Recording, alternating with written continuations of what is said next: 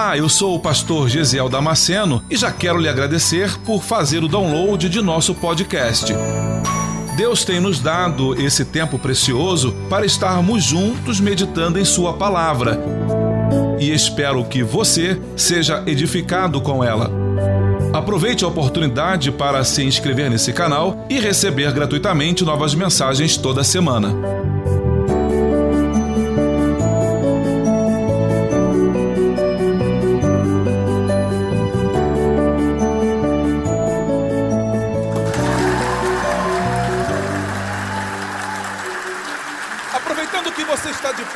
Sua Bíblia em 1 Samuel, no capítulo 4, versículo 17. 1 Samuel, capítulo 4, versículo 17. Aleluia! Aleluia! Deus é bom! Deus é bom!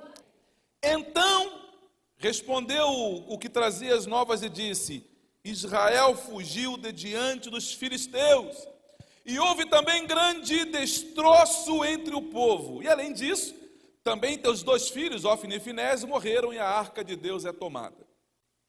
E sucedeu que, fazendo ele menção da arca de Deus, Eli caiu da cadeira para trás da banda da porta, que quebrou-se-lhe o pescoço e morreu, porquanto o homem era velho e pesado. E tinha ele julgado a Israel por quarenta anos.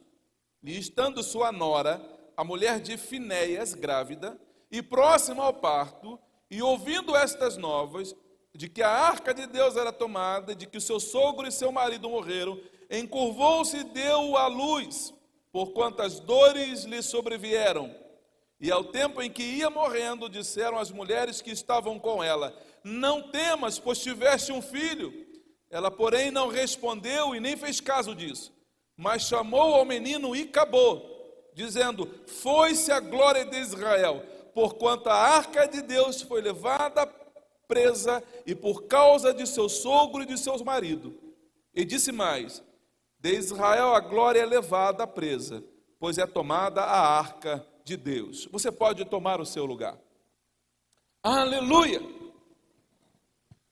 Esse texto, ele vai narrar para mim um episódio da história do sacerdote Eli e dos seus dois filhos, Ofne e Finéias. A Bíblia diz que Ofne e Finéias, apesar de serem filhos de sacerdote, viviam uma vida completamente afastada da presença de Deus. Os pais eram crentes, os pais eram pastores, mas os filhos viviam uma vida de qualquer maneira, viviam como queriam viver. E a Bíblia diz que Ofne e Finéias, se você pegar o capítulo 2, capítulo 3 para ler, você vai ver que eles faziam coisas horrendas, coisas absurdas na própria casa do Senhor. Mentiam, roubavam, adulteravam, extorquiam dinheiro do povo. Assim viviam esses dois jovens filhos do pastor da igreja. Pela por uma ordenança divina, eles faziam parte da tribo de Levi. E uma vez que o seu pai, ele era sacerdote, os filhos, obviamente, que seriam sacerdotes depois do pai. E o texto diz que Eli já estava ficando velho e ele não tinha mais o controle dos filhos, não controlava os filhos, não disciplinava os filhos, não ensinava os filhos e corrigiam nas coisas que eles faziam errada, porque todo Israel sabia das coisas erradas que Eli, que Ofni e Finés faziam. Todo mundo sabia. Estava às claras, não era nada escondido, não. Todo mundo sabia. Mas Eli não fazia nada. E o fato de Eli não fazer nada o tornava conivente com os pecados dos próprios filhos, porque ele encobertava os pecados. Ele sabia as misérias que os filhos faziam, mas não se posicionava em relação a isso. Ele tinha a obrigação de, primeiro, como pai, corrigir os filhos, mas também tinha a obrigação de, como sacerdote, disciplinar os filhos também. Mas Eli foi fazendo vista grossa para o pecado dos filhos. Aí o texto diz: Israel entrou em guerra contra os filisteus. Ofne e Finéias, sem consultar os pais, sem consultar o sacerdote, pegaram a arca da aliança, colocaram nas costas e foram para a guerra levando a arca, porque havia essa ideia, um entendimento, de que se Deus estivesse com eles ali, representado na arca, eles nunca perderiam uma batalha. Ainda assim acontece nos nossos dias. Tem gente que acha que pelo simples fato de deixar a Bíblia aberta no Salmo 91, que a vida dele vai ser uma vida abençoada, só porque deixou a Bíblia aberta no Salmo 91. Outros pensam uma série de coisas. Pensam que pelo fato de dar oferta, de darem dízimo, terão uma vida plenamente abençoada. É comum lá no Rio de Janeiro um, um filho de um traficante fosse lá e, e ofertasse, não tem como você não receber. Às vezes o traficante ia na igreja e levava uma oferta para a igreja e ele queria entregar. E, e o, o, pastor falava, amigo, eu, eu posso receber a tua oferta, mas você sabe que isso não compra a tua entrada no céu. Eu posso receber, você quer doar para a igreja, mas você me deixa numa situação complicada. Mas no coração dele, ele achava que dando uma oferta na igreja de um valor expressivo, que ele compraria um lugar no céu, que ele teria o apoio e aprovação divina, e não tem. Ofne e Finés achavam que levando a arca da aliança, teriam a presença de Deus.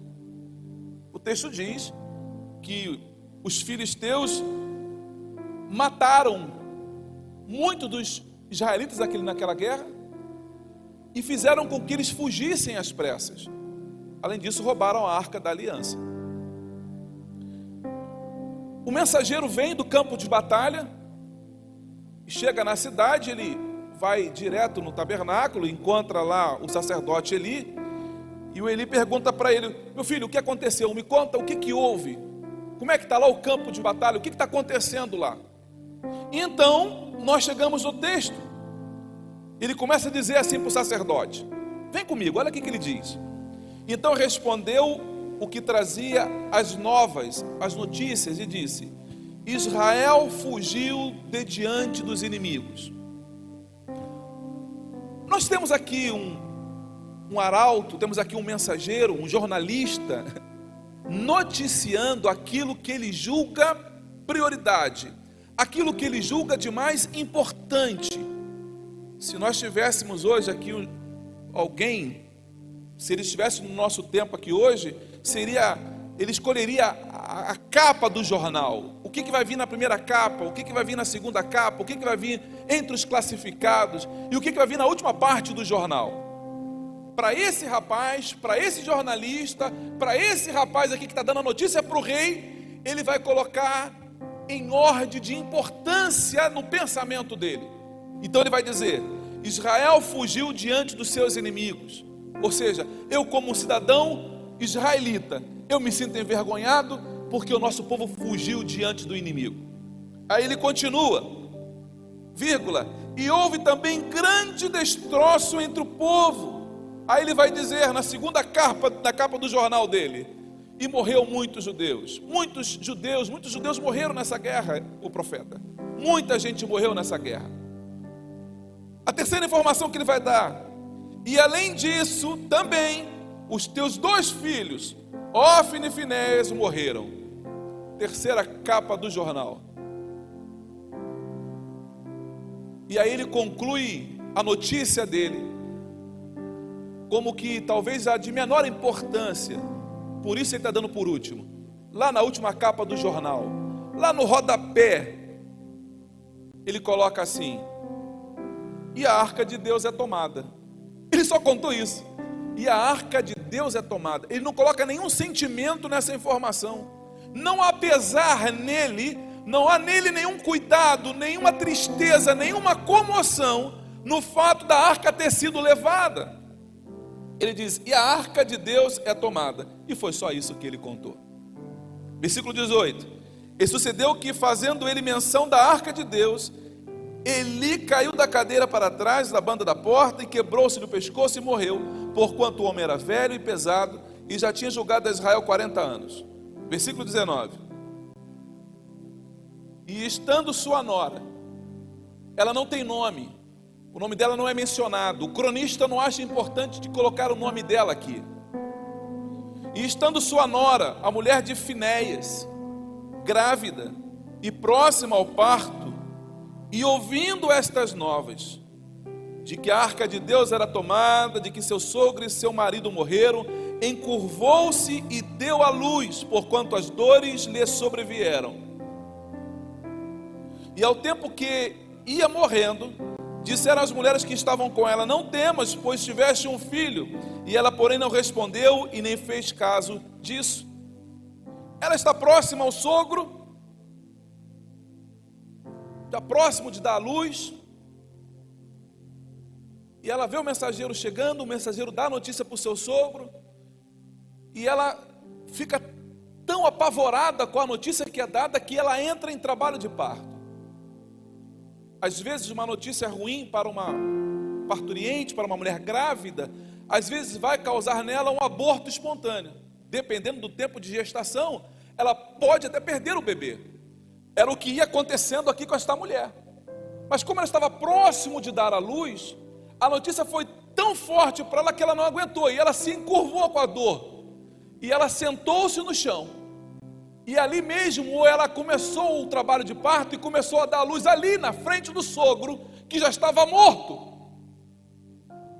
As mulheres estavam próximas chegaram até ela e viram aquela situação e ajudaram ela no parto.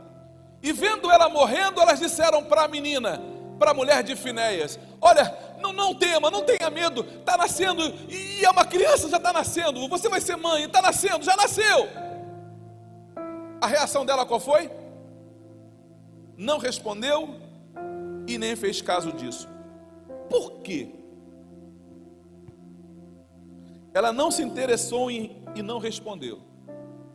Aquela notícia de que o filho nascera, que era um menino, que estava com saúde, perfeito, não mexeu com o coração dela, não fez ela morrer feliz por causa disso, não fez ela ficar Quantas e quantas vezes você já ouviu de que o parto estava complicado e o médico perguntou para o marido: quem salva, a mãe ou o filho? Normalmente o, o marido fala: não, salva a mãe, salva a mãe.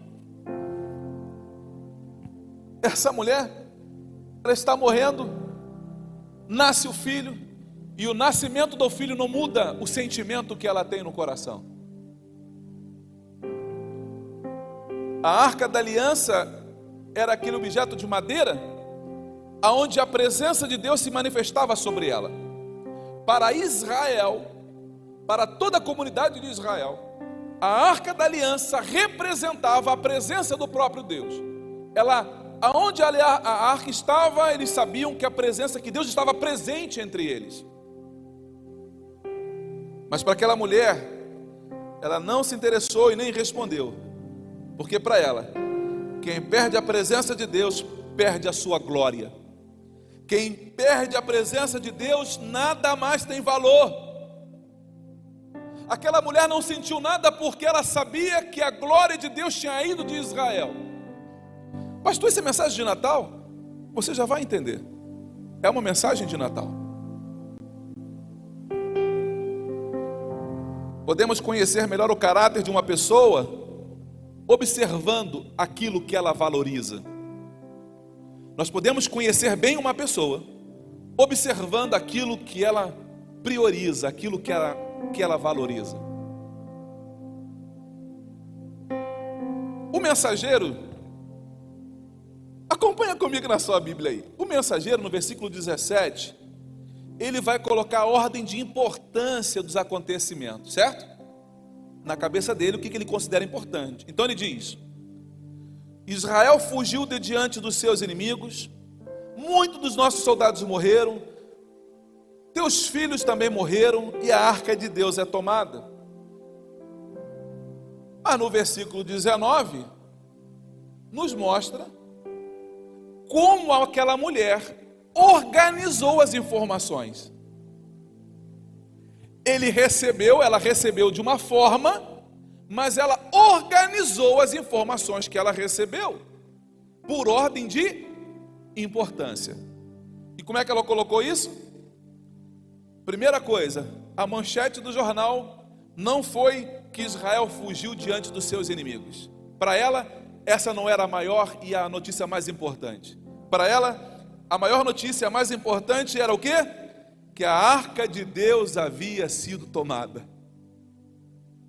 Aquela mulher, ela falou que ela, na cabeça dela, a notícia mais importante era a tragédia que havia acontecido, era o fato da arca ter sido roubada do meio do povo.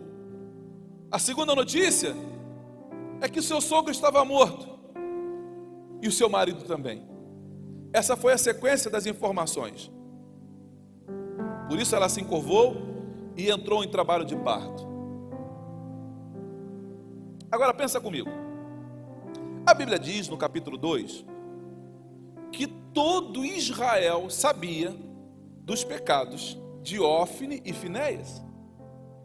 Toda a nação sabia que Ófine e Finéias eram adúlteros. Toda a nação sabia que Ófine e Finéias eram ladrões. Toda a comunidade judaica sabia que Ófine e Finéias tratavam o povo com coerção. Toda a nação sabia. Obviamente que a mulher dele também sabia. A mulher de Ófine e Finéias, a mulher de Finéias, ela sabia de tudo que o seu marido fazia. Mas a esposa de Finéias foi capaz de tolerar as traições. Ela foi capaz de tolerar as mentiras e os pecados que o seu marido cometia. Mas ela não poderia viver sem a presença de Deus. Ela falou: Eu aguento meu marido fazer o que ele faz comigo. Eu aguento as traições, eu aguento ouvir as traições do meu marido. Eu aguento ouvir que ele roubou, que ele matou, que ele, que ele fez o diabo a quatro. Mas eu não consigo suportar é eu perder a presença do Senhor.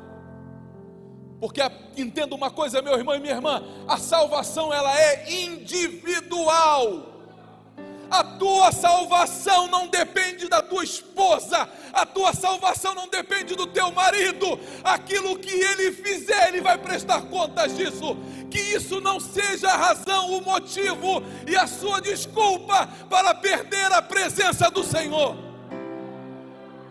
Que os pecados dos outros não sejam a causa de você também perder a sua intimidade com Deus. Você vai conversar com alguém e alguém fala: Ah, pastor, eu já estou afastado do caminho do Senhor há muito tempo. Por que, meu irmão? Por que, meu irmão, você está afastado do caminho do Senhor? Ah, pastor, muita decepção, pastor. Muita decepção. Já me decepcionei tanto com o pastor. Já me decepcionei tanto com o obreiro, com irmãos da igreja. Ah, pastor. Oh, meu irmão. Aquela mulher, ela sabia de todas as misérias que o marido fazia com ela.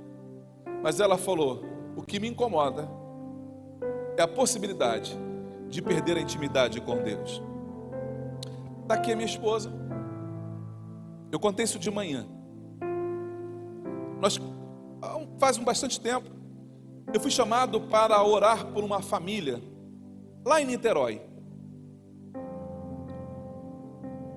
O rapaz, ele, na, juventude ele era um cara muito pobre, como dizia a musiquinha, pobre, pobre de uma ré de si.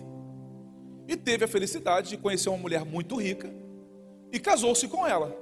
Os dois se enamoraram, se apaixonaram e casaram. E viviam bem. E chegou um momento que ele queria se separar dela. Arrumou uma amante e vivia a vida louca. Vivia o conto de fadas, criado pelo capeta. A ponto dele chegar no hotel, isso ela nos confidenciou lá no dia que nós fomos, que ele do hotel ligava para ela: Estou aqui no hotel com a outra, não vou para casa hoje. Ela dizia: Estou aqui orando por você, estou aqui intercedendo pela tua vida. E desligou o telefone. Ela veio a conhecer a amante do marido. E aí o que você vai fazer? Vai separar ele agora? Não, pastor, eu, tô, eu, vou, eu vou continuar orando por ele. Eu vou continuar levantando um clamor por ele. Tem gente que pensa que Jesus está dormindo. Tem gente que pensa que Deus está morto. Tem gente que pensa que Deus está tirando umas férias no Caribe e que Ele não está se importando com o que está acontecendo. Deixa eu dizer uma coisa para você. O juízo de Deus e a justiça de Deus têm um limite. Fique tranquilo. porque a qualquer momento o juízo do Senhor chega no seu limite. Fomos chamados para orar naquela família, porque de repente ele foi acometido de um câncer. Ele já não comia já há bastante tempo. Ele estava só o esqueleto em cima de uma cama. Quando nós chegamos lá, eu fui com meu sogro, fomos lá orar por ele. Ele estava na cama e ele quase não falava mais direito, atrofiando em cima de uma cama. Ele foi lá e confessou os pecados, confessou, pediu perdão a mulher chorou, disse que já estava perdoado. Eu falei: essa mulher não existe. Essa mulher, essa mulher não existe. Acabamos de orar, saímos do quarto e fomos para a cozinha. Ela nos levou para a cozinha, nós sentamos numa mesa, uma cozinha bem ampla. Ali ela nos serviu um lanche da tarde. Estávamos conversando ali alguma coisa. E de repente eu me lembro que ele apareceu no cantinho da porta. Encostado na porta, ali ele ficou, olhando para a gente. Ela levou um susto e falou: Ô Fulano, você está de pé? Você quer alguma coisa? Aí ele vem andando, ela foi, pegou ele, vendo devagarinho, vem andando e sentou com a gente na a mesa. E ali ele até esboçou e comeu uns pedacinhos de mamão ali. E ela começou a chorar. E ela falou: O que, que foi? Ela falou: Olha, há muito tempo que ele não come nada. Há muito tempo que ele não levanta nem da cama. Mas ele já levantou da cama e veio comer aqui, está comendo uma mão. Eu estou vendo meu esposo comer, eu estou vendo ele se recuperando. Porque vocês oraram e ele foi curado. Eu olhei aquilo, eu olhei aquilo e falei, Jesus, vamos embora. Passaram-se duas semanas aproximadamente, e ele morreu. E ele foi levado. Deus teve tanta misericórdia dele, que deu a ele até a oportunidade de se arrepender dos pecados que ele fez e o perdoou. Mas nem sempre as pessoas têm oportunidade de se arrepender. Nem todo mundo tem essa oportunidade de se arrepender. Por que eu estou falando isso nesta noite?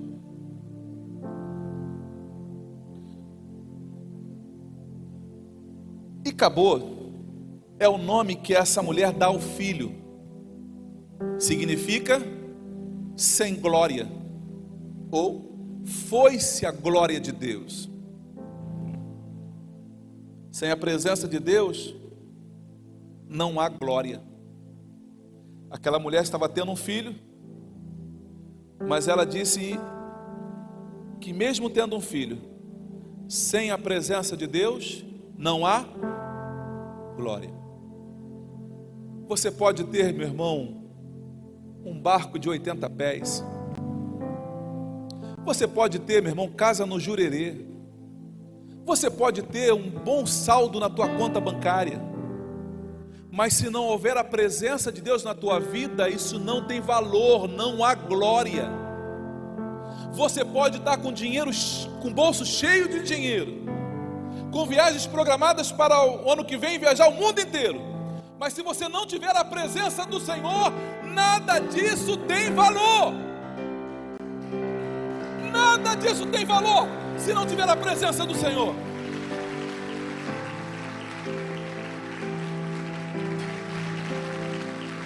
Então, esse texto, no capítulo 4, ele termina com a glória do Senhor sendo levada do povo. E agora o povo vai ficar em trevas, porque se a glória se foi, se a luz de Israel se foi, o povo vai andar em trevas. Aí,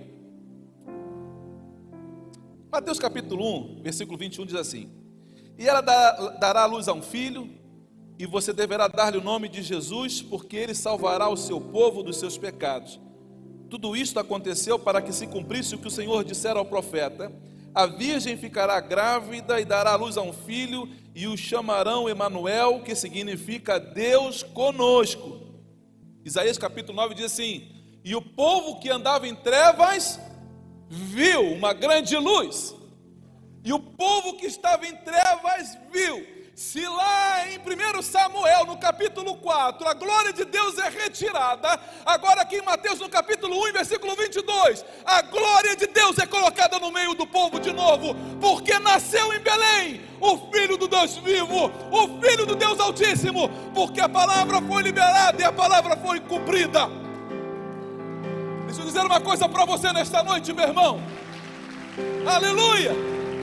Aleluia! Nascimento e o nome daquela criança era o anúncio de uma desgraça. E acabou. Foi-se a glória de Deus. Sem glória. A criança recebe um nome pesado.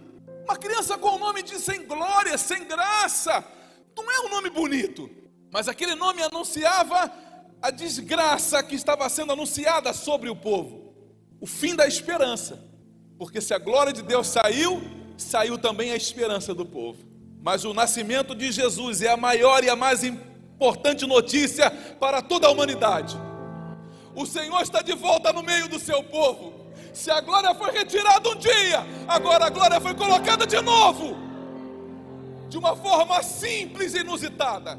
De uma forma para que somente aqueles que creem vão valorizar isso, porque Jesus não vem num trono, ele não vem num palácio, mas ele é colocado numa manjedoura. Você sabe o que é uma manjedoura?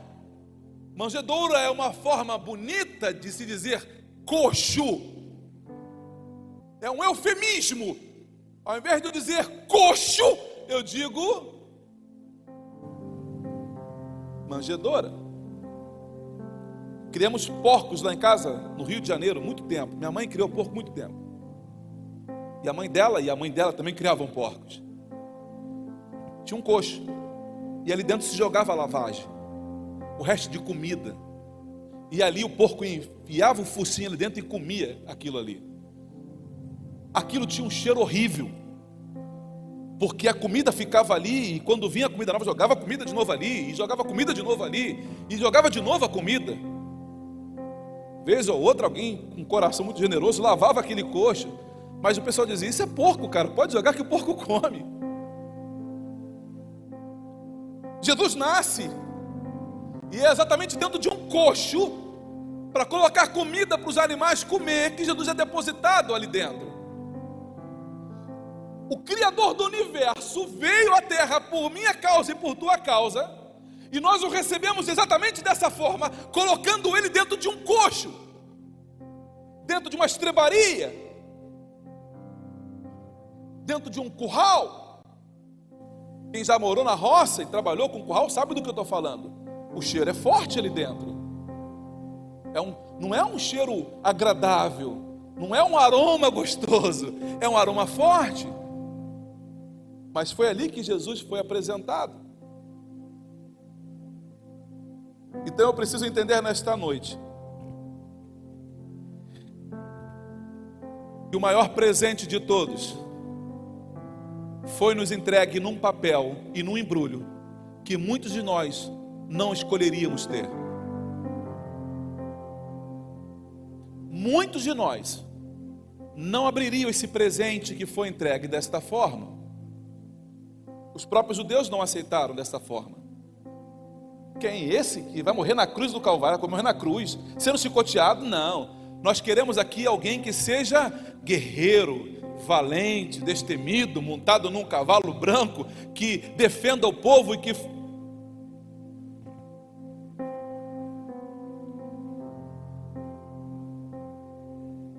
glória nenhuma.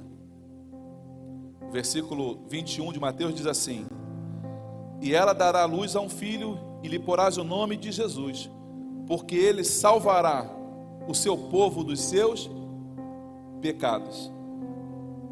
E eis que a virgem conceberá, e dará luz a um filho, e ele será chamado pelo nome de Emanuel, que significa Deus conosco que significa a glória é devolvida para o homem. Deus devolvendo a glória que nos foi tirada. É Deus nos devolvendo a presença dele através do seu filho Jesus. Se antes eu andava em trevas, se antes eu andava palpadelas na escuridão, sem saber onde estava pisando, com insegurança, com medo, oh meu Deus, agora eu tenho segurança para andar, porque Jesus é a minha luz, porque Jesus é a minha luz, aleluia!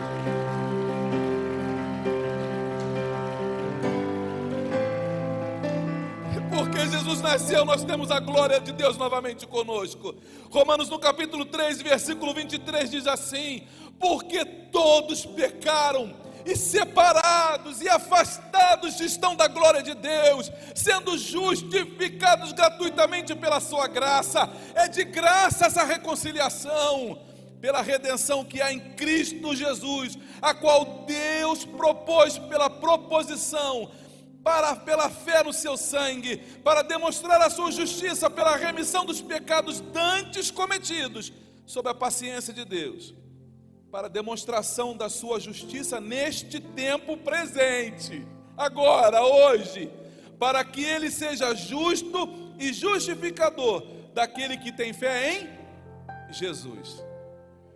Deixa eu dizer uma coisa para você nesta noite, você que veio aqui a esta casa nesta noite que anda, que estava afastado do caminho do Senhor, que estava sem aliança com Deus de Israel. Você não precisa mais andar inseguro, você não precisa mais andar com medo, você não precisa mais andar na incerteza, porque se hoje você aceitar Jesus como teu Salvador, se hoje você entregar a sua vida, os seus caminhos para o Senhor Jesus, aí sim, Jesus vai nascer no teu coração nesta noite. Você precisa entender isso nesta noite. Então eu descobri que nós temos as quatro maiores notícias que a humanidade esperava ouvir.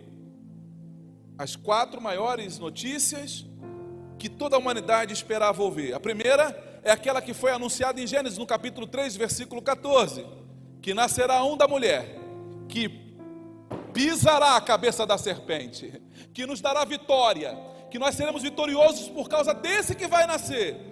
E aí, Mateus capítulo 1, versículo 21 vai dizer que ele nasceu, aquela criança nasceu. Então, a primeira e maior notícia nós já recebemos: Jesus nasceu. Cumpriu-se a profecia. Jesus nasceu, glória a Deus. Para muitos, Jesus só nasceu, mas ainda faltam outras três notícias. Jesus também morreu é a segunda maior notícia que a humanidade esperava, porque a morte dele representava a remissão dos meus pecados, que meus pecados seriam totalmente perdoados. E há algumas pessoas que pararam aqui na morte de Jesus, e quando se lembram de Jesus, se lembram dele com piedade, com misericórdia, como se ele tivesse morto ainda. Mas a lembrança que eu tenho do meu Jesus não é de um Jesus pendurado a lembrança que eu tenho de Jesus não é de um Jesus com a cabeça baixa e sofrido e sofrendo e angustiado e triste e nu.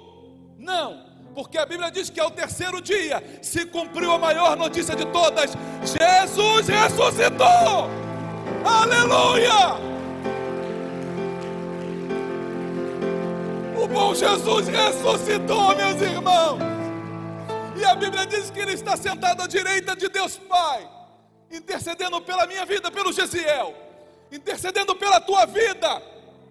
Manuela, Deus está intercedendo, Jesus está intercedendo pela tua vida. Ô Eliette, Jesus está intercedendo pela tua vida, foi por isso que ele ressuscitou, porque ele está à direita de Deus, o Pai, intercedendo por você. Então o teu nome é notícia no céu, meu irmão. o teu nome é notícia no céu. O teu nome é notícia lá. Essa, quem? A Verônica? A Verônica, não. O pastor Diego? Ah, o Diego, sim, o Diego. Ah, a gente sabe quem ele é. A gente sabe. Diga para quem está ao teu lado aí, ó. O teu nome é notícia no céu. Você não é desconhecido lá, não. O teu nome é notícia no céu. Teu nome é notícia no céu. Você não é desconhecido, não, meu irmão. O teu nome corre lá em cima. Ele corre lá em cima. Olha lá, aquele ali é o queridinho do papai. Aquele ali é o queridinho de Jeová. Aquele ali é o queridinho. É isso mesmo. Porque a Bíblia diz que Deus amou tanto que deu o seu único filho para que todo aquele que nele crê não pereça, mas tenha vida eterna. Alguém pode duvidar do amor de Deus por você? Você vai deixar alguém colocar dúvida no teu coração acerca do amor do Pai por você? Porque se Deus ama todos nós de forma global, Deus também nos ama de forma individual. Porque cada uma das suas lágrimas, Jurema, Deus contempla. Emily, cada uma das suas lágrimas, Deus contempla. Então Deus olha para cada uma das minhas, dos meus suspiros, e eu tenho assistência em cada uma delas. O nascimento de Jesus marca um novo tempo para cada um de nós. O anúncio, o anúncio do nascimento do menino Jesus é o anúncio da esperança para todos os povos. Mas ainda falta ainda uma faltava ainda ainda falta a maior notícia de todos os tempos. Ainda falta a maior notícia de todos os tempos. E eu vou dizer para vocês com uma certeza muito grande, que a qualquer momento a quarta notícia ela vai ser matéria de jornais do mundo inteiro. A quarta notícia vai estar estampada em todos os jornais do planeta Terra. Não vai haver um lugar neste mundo aonde não vai ser publicada esta matéria. Qual é a matéria, pastor? A notícia vai ser: Jesus Cristo voltou e levou a sua igreja. Jesus Cristo voltou e levou o seu povo. Aleluia! Uh! Aleluia! Aleluia! Aleluia! Eu preciso viver na expectativa desta grande notícia. Eu preciso viver nesta grande expectativa, meu irmão. Eu preciso viver nessa expectativa, porque um dia a glória foi tomada, mas Deus me devolveu a glória. Não deixe que outras pessoas, não deixe que outras circunstâncias roube de você a glória do Senhor na tua vida. Nada mais tem importância, nada mais tem valor, meu irmão. Ter a glória de Deus dentro de mim. O nascimento de Jesus é o fim da escuridão. O nascimento de Jesus é a garantia de que não estamos mais sozinhos. O Emanuel, Deus está conosco. Mas o texto diz em Isaías capítulo 9, versículo 3. Consegue colocar para mim? Isaías capítulo 9, versículo 3. E eu quero encerrar aqui. Eu quero que ela coloque na tela para que você leia comigo. Isaías capítulo 9, versículo 3. Aleluia! Tu multiplicaste a nação. Isaías está falando com Deus. Tu multiplicaste a nação. Ele está dizendo: o nosso crescimento foi porque o Senhor atuou. Foi porque o Senhor nos abençoou. Nós crescemos porque o Senhor fez com que nós crescêssemos. Você sabe por que você prosperou esse ano, no meio da pandemia danada aí? Porque Deus é contigo. Você sabe por que você prosperou, meu irmão? Porque você mudou de emprego para ganhar mais? Porque o teu patrão te deu aumento no mês que você começou a trabalhar? Porque Deus é contigo. A alegria lhe. A alegria lhe. Você não precisa correr atrás da alegria, não, meu irmão. Você não precisa correr atrás da felicidade, não. Tenha uma vida com Jesus, que a alegria vai correr atrás de você. Tenha uma vida na presença do Senhor, porque estar com o Senhor não tem como a alegria estar distante. A alegria do Senhor é a nossa. Vamos falar isso mais uma vez? A alegria do Senhor. A alegria do Senhor. Eu quero orar por você nesta hora. Eu estou aqui a ponto de entrar em ebulição. Irmãos, eu estou com meu coração a mil por hora porque eu sei o que Deus quer fazer no meio da sua igreja. Eu quero orar por você nesta hora. Se em algum momento a arca da aliança saiu da tua vida, dá uma olhadinha aí, para um minutinho. Olha aí, vê se a arca da aliança está em você aí ainda. Pastor, como assim, pastor? Você tem chorado na presença do Senhor? Você tem um hábito, você consegue, você consegue orar em casa, ou aqui na igreja, e você consegue chorar sentindo a presença de Deus? Você consegue ainda chorar quando ouve um, quando você ouve um hino e ele marca no teu coração e você sente a presença de Deus? Você consegue acordar pelas madrugadas ainda para orar e falar com Deus? As notícias, as ordens que você coloca as notícias, as suas prioridades quais são?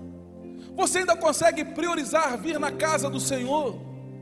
Você ainda consegue priorizar estar na presença dEle? Eu quero orar por você nesta noite. Não deixe que essa noite acabe da mesma forma. Eu sei que o Senhor falou com você.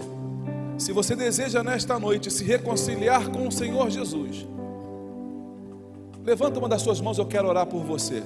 Levanta onde você está. Você que levantou a mão, fique de pé, eu quero orar por você. Você que está aceitando Jesus como teu Salvador, vem aqui à frente, eu quero orar por vocês. Você quer voltar para Jesus hoje? Levanta do seu lugar.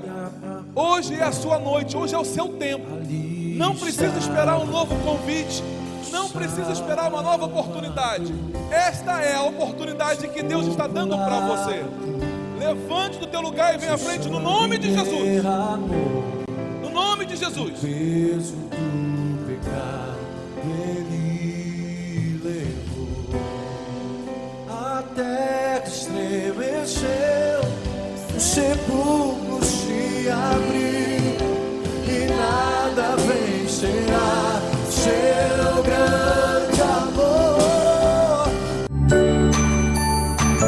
Você acabou de ouvir mais um podcast. E se você foi edificado com essa mensagem, compartilhe com outras pessoas. Até o próximo encontro.